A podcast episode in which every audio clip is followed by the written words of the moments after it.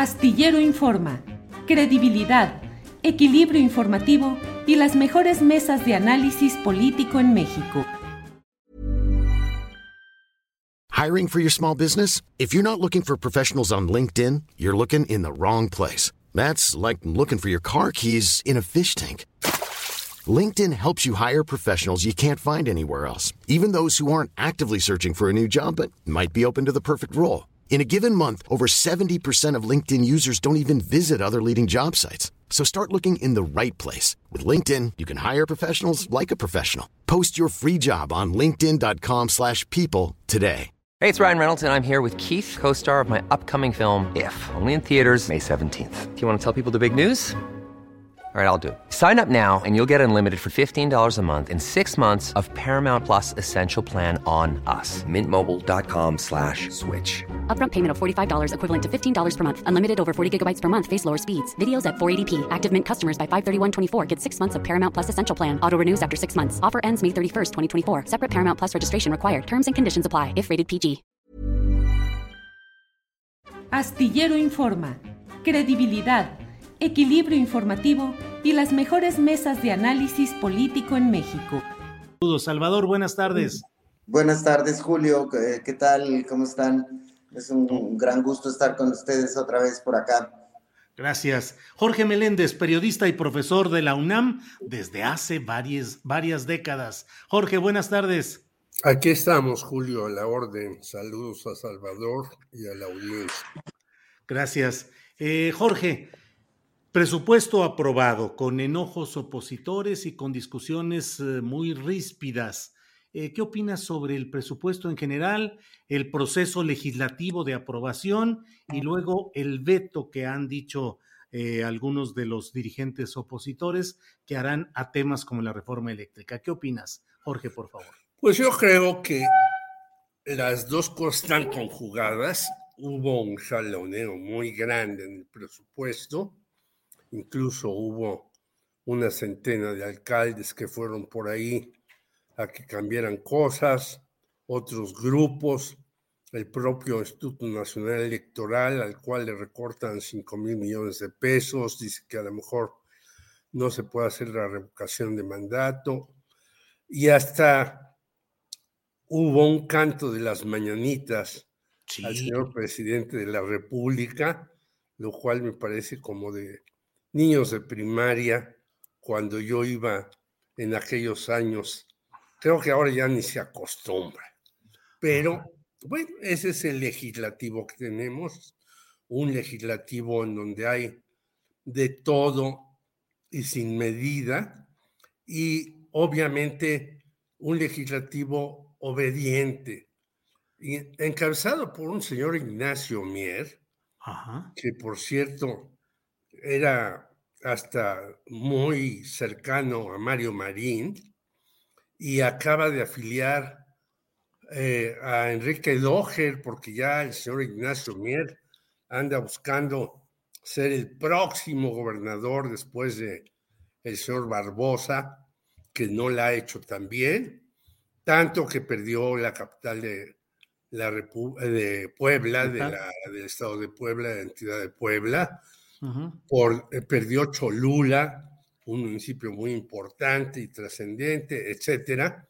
Entonces, el señor Barbosa, que quería meter a la cárcel, yo creo correctamente, a uno de los rectores eh, de la Benemérita, se llama ahora Universidad Autónoma de Puebla, que han sido los más recientes bastante pillos en muchas cuestiones, entre ellos el señor Enrique Doher, que ya está en Morena, y obviamente por eso dijo seguramente Manuel Espino, bueno, si ellos están ahí, ¿por qué yo no? Y entonces. Morena recibe también de todo y sin medida. De todo y Y- sin medida.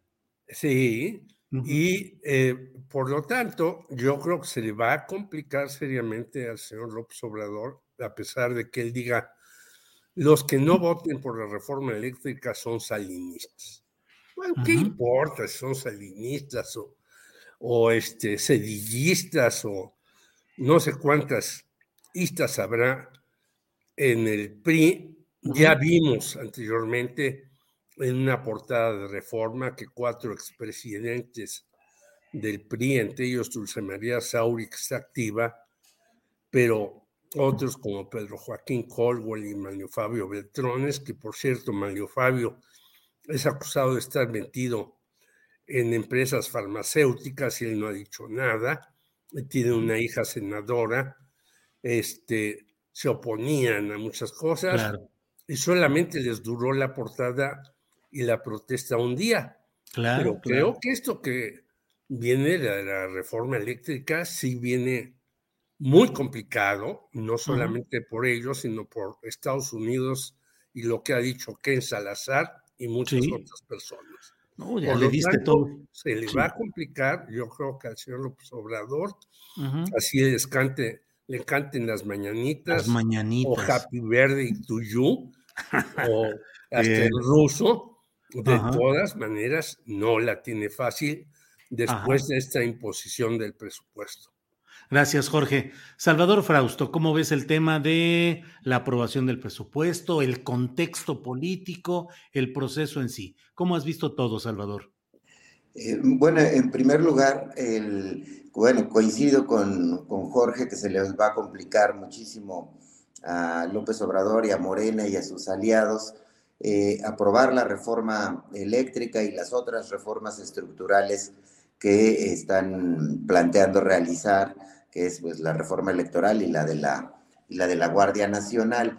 Eh, en un, primer momento habría que ver eh, por qué se da esa polarización tan fuerte de Morena de no aceptar ninguna, ninguna reserva, ¿no?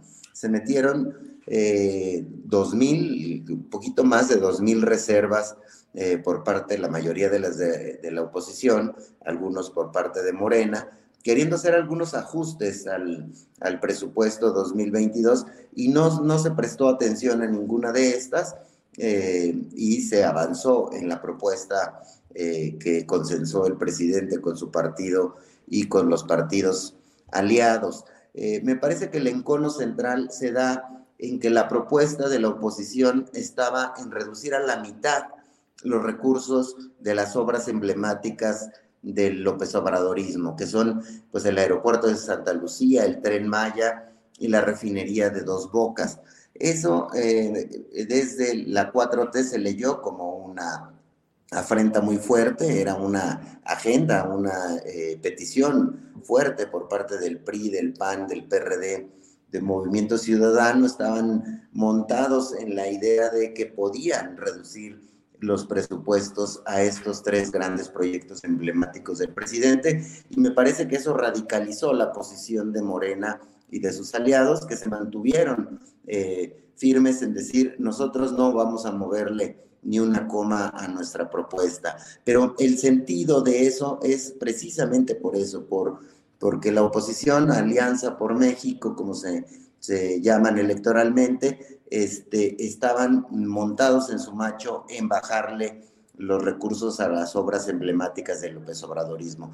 ¿Qué querían a cambio? Querían darle recursos a las agendas que han impulsado ellos mismos, que son, por ejemplo, el tema de las estancias infantiles o de refugios para mujeres, pero sobre todo eh, a carreteras para estados y municipios y a fondos para estados y municipios. Ese es otro eh, elemento que es justo lo que había criticado el López Obradorismo siempre de los llamados moches, de cómo se repartían o llegaban a acuerdos eh, entre distintos partidos, siempre y cuando salieran ganando los panistas o los priistas con dinero que podían manejar en sus estados o en sus, o en sus municipios. Entonces esto se enconó tanto que lo que vimos es un choque de trenes entre los dos grandes eh, modelos de nación que están en disputa en este momento en el país. Y bueno, pues ahí, eh, ahí lo vimos, Morena montado en su decisión y la oposición montada en su decisión y eh, avanzó este, Morena en su presupuesto, ya lo tienen, ahora se va a dificultar muchísimo más la reforma energética, sin embargo en política nada está, nada está escrito, aunque estén muy molestos eh, por lo pronto el PRI y el PAN, pues viene otro tipo de negociaciones en la cual eh, pues ya tendrán que, ir dirimiendo si, de qué manera pueden ir sacando adelante o no la reforma energética que está proponiendo el presidente López Obrador, eh, Julio y Jorge. Gracias, Salvador. Salvador y Jorge, recuerdo simplemente el hecho de que ya saben que se vale interrumpir eh, para alusiones personales o para lo que sea, para que hagamos una, una, una mesa muy, muy interactiva en todos estos temas. Jorge, durante décadas el partido en el poder, sobre todo en las etapas del PRI, imponía la planadora sin mayor consideración, aunque en aquellos tiempos había siempre el regalito de una o dos eh, modificaciones que se aprobaban en, ciertos eh, aspectos que no fueran fundamental, fundamentales para lo que aspiraba el partido en el poder. Ahora que Morena aplica esa misma aplanadora, te pregunto, ¿Tiene razón electoral o histórica para finalmente decir aquí se hace lo que determinó la votación, eh, tanto la del 18 como la del 21, o debería de haber un poco más de flexibilidad? ¿Cuál crees que es la, la postura que está asumiendo, lo positivo y lo negativo de esa postura en Morena en el Congreso, Jorge? Yo creo que es esta que tú dices, pero aquí se cerró totalmente. A mí me parece, a pesar de lo que diga el señor López Obrador acerca del feminismo y varias cuestiones, que no todas las ONG son como eh, estas que hizo el señor Claudio X González, que ya las conocemos, contra la corrupción, corrupción y la impunidad, y otras que tienen muchos otros gandallas, bueno, hasta la invitada, una de las invitadas, Santiago Nieto, tuvo una ONG, la señora Vázquez Mota, ¿Y dónde están los mil millones de pesos que le dio Peña Nieto? Pues nadie sabe dónde está esa lana. Y estas hay que desaparecerlas, desde luego que sí, pero hay muchas otras que en realidad sí llevan a cabo funciones muy importantes. No hay que hablar mucho, por ejemplo, de las que los religiosos hacen tanto en la frontera norte como en la frontera sur de México, algunas ONGs, estas que han recibido incluso premios de las madres de Veracruz, que les lanzan comida a los que van o iban en el tren La Bestia, etcétera, etcétera. O sea, si hay una sociedad civil desde hace muchos años, y te lo digo yo que participé en el Partido Comunista, pero también participaba en algunas asociaciones civiles, nosotros tuvimos una de periodistas, la Unión de Periodistas Democráticos, etcétera, pues sí hay asociaciones civiles que necesitan algunos fondos para moverse, para realizar sus actividades y demás. Por lo tanto, esa y otras cuestiones que en realidad sí tienen que echarse a andar. Por ejemplo, acuérdate que el señor Peña Nieto dejó eh, tren México-Toluca tirado ahí. ¿Qué dijo López Obrador? No, pues hay que eh, retomar el asunto y hay que hacerlo. El propio señor Enrique Alfaro, tan echado para adelante, ahora tan callado, no podía terminar el metro en Guadalajara y López Obrador dijo, yo voy a darle una mano a esta obra y demás. Yo creo que las cosas tienen que ver con cuidado. No puede ser todo blanco y todo negro. Y yo te diría, por ejemplo, yo que ando en Puebla, en Puebla es un auténtico fracaso las pensiones a los adultos mayores porque los propios adultos mayores tienen que ir en silla de ruedas a un lugar, luego moverse a un telégrafo y luego recibir su dinero en otro lado. Bueno, ¿por qué no les dan la tarjetita que tiene todo el mundo? Y no solamente en Puebla, sino en otras partes, yo he sabido que ese tipo de acciones pues no han resultado convenientes. Quizás por eso el señor Gabriel eh, que estaba ahí con todos los servidores de la nación, lo quitaron, luego se lo llevaron a García. y ahora lo mandaron hasta el norte del país. Hay muchas cuestiones que ha hecho López Obrador que dice él que son su sello característico correcto, pero en algunos lugares quienes encabezan esas acciones no las hacen bien, ni siquiera para favorecer a Morena y a López Obrador. Por lo tanto, yo creo que puede ser revisable un presupuesto, no con las argucias, como dice Salvador, y por eso no lo interrumpí, que en efecto los panistas son muy dados a revisar los presupuestos para decir, hay que ser la carretera de mi pueblo, estilo Diego Fernández de Ceballos, ¿no? Hasta una carretera le hicieron al señor cuando se iba a casar. No, no con esas características, sino ver realmente dónde se necesita apoyar y dónde es posible recortar y a qué se puede dirigir ese dinero que está destinado para determinadas actividades. Pero cerrarse totalmente, yo creo que trae, siempre traerá consecuencias negativas para quien haga ese tipo de desplantes. Bien, gracias Jorge. Eh, Salvador Frausto, y bueno, otro de los puntos que están con tambores de guerra desde ahora es el tema del ejercicio de revocación de mandato a causa de, del no presupuesto disponible según lo que se aprobó en esta Cámara de Diputados. Ya el INE anuncia que va a impugnar ante la Suprema Corte de Justicia de la Nación y el propio Lorenzo Córdoba dice que está en riesgo la realización de ese ejercicio revocatorio. ¿Qué opinas sobre todo esto, Salvador? Many of us have those stubborn pounds that seem impossible to lose, no matter how good we eat or how hard we work out. My solution is PlushCare. PlushCare is a leading telehealth provider with doctors who are there for you day and night to partner with you in your weight loss journey. They can prescribe FDA-approved weight loss medications like Wagovi and Zepbound for those who qualify.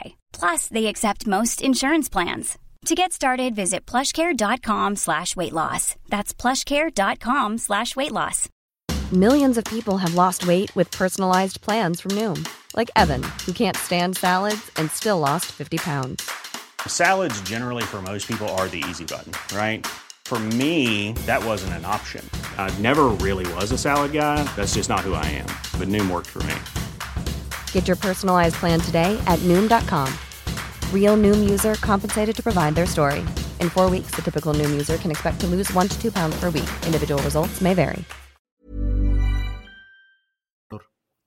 Sí, eh, pues es, es, interesante el encono, ¿no? Es decir, uh -huh. eh, le quitaron al, al, INE 5 mil millones de, de, pesos y al Poder Judicial 3 mil millones en números, en números redondos. Es decir, el pleito López Obrador no lo deja nada más eh, contra la oposición, sino eh, lo lleva también eh, a una expresión dentro de, de los organismos autónomos, ¿no? En este caso, quien organiza las elecciones, el INE es conocido, el pleito que tienen ya Lorenzo Córdoba eh, eh, directamente contra el presidente, y, y, bueno, pues lo lleva hacia allá y viene este zipizape de que plantea Lorenzo Córdoba y algunos consejeros del INE que no van a poder realizar la la, el ejercicio de revocación de, de, mandato que quiere el presidente y que va a apelar. Entonces el pleito está bien crispado por todos lados, pero también eh, habría que subrayar que eh, no hay mucho margen de maniobra para las autoridades del INE en cuanto les, eh, les lleven el asunto a la judicialización del caso. Son normalmente procedimientos muy lentos van a tener que buscar dónde recortar parte de ese presupuesto y ahí es donde se está sintiendo la expresión de poder de parte del gobierno del gobierno del gobierno federal. Pero como decíamos hace un momento, en política nada está escrito y lo que parece absoluto no lo es, ¿no? Hoy mismo, ya retomando un poco el tema de la reforma energética, Rubén Moreira ya le bajó al discurso y ya está diciendo en entrevistas que ellos siguen a el PRI está abierto al diálogo, el coordinador de los diputados del PRI está diciendo que está abierto al diálogo, hay otras expresiones de priistas que están en ese camino, y es que ahí hay un elemento interesante que es eh, las elecciones del 2022. Eh, en el momento en el que se introdujo a la discusión pública el asunto de que el PRI tiene que pensar en qué posición se pone frente a la reforma eh, energética, pero frente a los ciudadanos, porque los ciudadanos no me parece que estén montados en, eh, eh, en apoyar una reforma energética tipo Peña Nieto. Ha habido expresiones en ese sentido de que la oposición tendría que desmarcarse de las agendas de Peña Nieto, tendría que desmarcarse de estar defendiendo las agendas del sexenio anterior, porque esa es una de las razones principales por las que han perdido las elecciones y en este caso el panorama para la oposición es muy malo. Pueden perder cinco de las seis elecciones importantes que hay el próximo año y em, pues esa es la siguiente batalla que vamos a ver.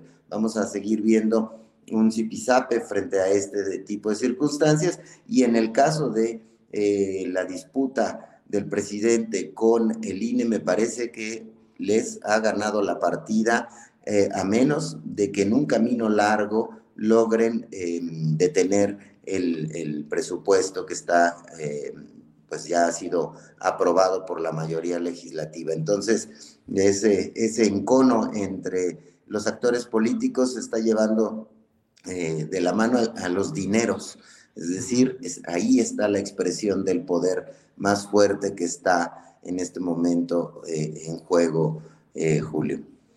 Bien, gracias. Jorge Salvador, eh, hay mucho la idea de que mm, todo este jaloneo que está estelarizando Lorenzo Córdoba pueda terminar, pues una dos, o con que Morena haga cambios desde el Poder Legislativo para modificar y echar fuera al propio Lorenzo Córdoba del INE, o bien pues que haya algún momento crítico en el cual él pueda presentar su renuncia y eso lo convierta en una especie de víctima social o civil o política y que pueda ser el candidato presidencial de la oposición que hasta ahora no logra tener ninguna posibilidad de tener un candidato viable. ¿Cómo ves ese terreno, Jorge Meléndez? ¿Podría ser Lorenzo Córdoba de verdad el candidato que necesita o espera la oposición antiobradorista? Pues yo creo que lo esperan y con ansia, después de los disparates de Marco Cortés con los gobernadores, con sus propios compañeros, después de la debacle terrible del PRD y después de las dubitaciones, como dice Salvador, de los priistas, pues voy o no voy, y si no voy, a lo mejor me la cobran en votos en los seis o siete eh, gubernaturas que vienen el próximo año, o a lo mejor si voy, pues este Morena pone un candidato en alguna de las gubernaturas que yo puedo ganar bastante débil, que es algo que ya hemos visto que hace Morena de repente, pues, ¿quién está más eh, cuando menos en la palestra, en la opinión pública y presentándose con mucha propaganda como alguien que es indispensable para las elecciones en México, si no es que el señor Lorenzo Córdoba. Incluso yo creo que su, su presencia en la Cámara de Diputados, aplaudiendo hasta Fernández Noroña, porque citaron a su papá Arnaldo Córdoba, es una muestra de que el señor está haciendo política por todos lados, ¿no? Independientemente que uno de sus allegados más fieles, el señor Ciro Murayama, diga, pues no nos bajamos la lana de nuestro sueldo porque esto está en la Constitución y nosotros no queremos violar la Constitución. Ah, caray, ahora resulta que son más constitucionalistas que todos los que hicieron esas leyes fundamentales en México, pero no están viendo, pues, cómo está la situación en educación, en salud, en vivienda, en salario, etcétera. Por lo tanto, yo creo que esta cuestión que ya se ha difundido por muchos lugares de que el señor Lorenzo Córdoba o lo destituyan o él renuncie en un momento dado, diga, yo no puedo hacer la revocación de mandato porque no tengo el dinero y porque no voy a usar el fideicomiso, porque no nos vamos a bajar el salario, etcétera, eh, y me voy, pues ese es un activo fundamental, creo yo, para el 2024. Y qué más que un señor que viene de ser hijo de un hombre de izquierda toda su vida y que al principio no estuvo eh, muy metido en la izquierda, luego ya se acercó a ella, fue hasta diputado, etcétera. Yo creo que esa es una cosa posible dentro de este mar en donde no aparece una sola cabeza que pueden eh, encabezar el proyecto anti-López Obrador. Gracias, Jorge. Salvador Frausto, ¿cómo ves este tema de la posibilidad de que se esté construyendo esa precandidatura presidencial de Lorenzo Córdoba? La oposición no parece tener mayores posibilidades. Hay quienes hablan, por otro lado, por ejemplo, el Movimiento Ciudadano, de que un probable candidato pudiera ser Luis Donaldo Colosio Riojas, hijo del ex candidato presidencial asesinado en Lomas Taurinas, y que además de todo esto eh, pudiera darse eh, y que ahora ocupa la presidencia municipal de Monterrey. En fin, ¿cómo ves estos escenarios, Salvador? Sí, justamente la comparecencia de Lorenzo en la Cámara de Diputados lo habilitó como, como no sé si como precandidato presidencial, pero al menos como líder de la oposición, ¿no? Es decir, el presidente del INE eh, siendo aplaudido por la oposición de una manera este, eh, muy firme, muy clara, y siendo repudiado por el polo gobernante, eh, puso en el imaginario y en las columnas políticas y en las, en las discusiones que Lorenzo podría ser uno de los posibles líderes de la oposición, eventualmente hasta el candidato presidencial. A mí me llama la atención que los eh, que parece la oposición estar cachando a aquellos a los que López Obrador denuestra o toca o lastima, ¿no? Es decir, también la figura de Rosario Robles podría estar en esa, en esa tesitura. Es decir, hoy mismo anuncia su hija y el hermano de, de doña Rosario que van a hacer un, un, mes de activismo, una campaña para tratar de sacarla de la cárcel. Y si sale de la cárcel, pues también se convierte en una figura importante eh, que podría ser abrazada por la oposición, porque eh, pues vemos que la, la, oposición le han gustado estos personajes, como Lorenzo Córdoba, que además tiene un discurso muy articulado, como Rosario Robles, que también tiene un discurso muy articulado, a diferencia de los líderes eh, tradicionales que estamos viendo que podrían haber sido los, los aspirantes presidenciales, que van de gazapo en gazapo, de caída en caída, como Marco Cortés o personajes que no crecen como Alito Moreno, etcétera, ¿no? Entonces, eh, sí, estos personajes a los que toca Andrés Manuel, podría estarles dando el beso de felicidad para la oposición, ¿no? Podrían, eh, podría estarlos habilitando para hacer las figuras que compitan contra quien sea su candidata o su candidato. Incluso si lo miramos dentro de la eh, llamada 4T, aquel candidato o candidata que no gane la nominación de Morena podría ser cachado por la oposición. Entonces veo a la oposición queriendo cachar a aquel personaje al que haya lastimado Andrés Manuel para poder tener una opción, una opción viable eh, para jugar en las, en las presidenciales del 2024 y pues esto está poniendo bueno buena la discusión política en nuestro país, está al menos divertida y sabrosa. Eh, Julio y Jorge, ¿no?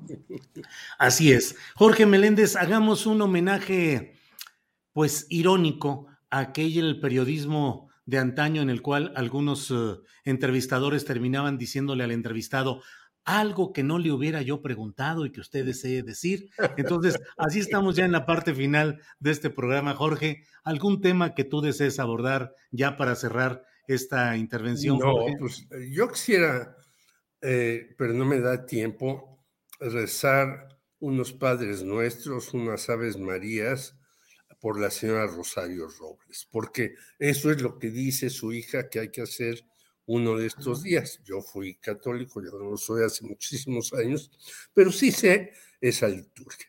Y yo creo, eh, y ahí sí un poco eh, discreparía con Salvador, que si bien el señor Lorenzo Córdoba, con todo su pedigrí, su formalismo y demás, tiene posición, la señora Rosario Robles no, porque además tiene atrás de sí dos anclas pesadísimas que se las pueden echar a andar, que uno es Emilio Cebadúa y otro es Ramón Susamontes Herrera Moro.